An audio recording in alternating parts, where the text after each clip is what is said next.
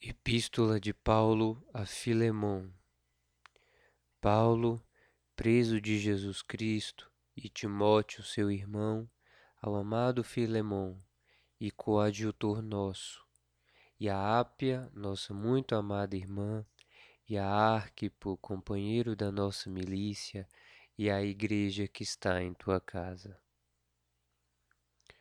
Graça a vós, e paz da parte de Deus nosso Pai e da do Senhor Jesus Cristo. Graças dou ao meu Deus, fazendo sempre memória de Ti nas minhas orações. Ouvindo a tua caridade e a fé que tens no Senhor Jesus e para com todos os santos, para que a comunidade da tua fé seja clara, pelo conhecimento de toda a obra boa que há em vós por Jesus Cristo pois tenho tido grande gozo e consolação na tua caridade, porquanto os corações dos santos por ti, irmão, foram confortados. Pelo que ainda que eu tenha muita liberdade em Jesus Cristo para te mandar o que te convém.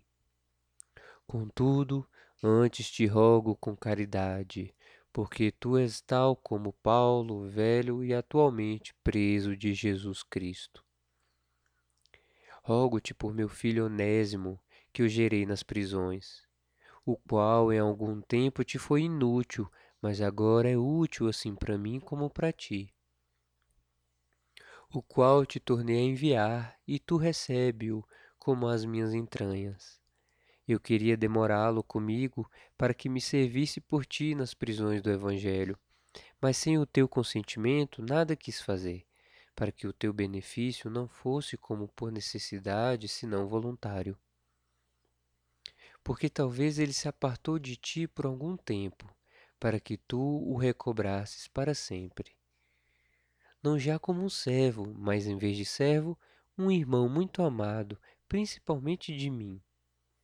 E quanto mais de ti, assim na carne como no Senhor. Portanto, se me tens por companheiro, recebe-o como a mim.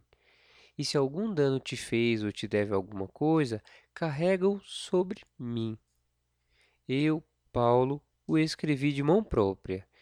Eu o pagarei, por ti não dizer que até a ti mesmo te me deves. Sim, irmão, eu me gozarei de ti no Senhor. Recreia as minhas entranhas no Senhor. Eu te escrevi estas coisas na confiança que a tua obediência me dá, sabendo que farás ainda mais de quanto digo. Mas também com isto, prepara-me pousada, porque espero pelas vossas orações que eu seja concedido a vós outros. Epáfras, que está preso comigo por Jesus Cristo, te saúda.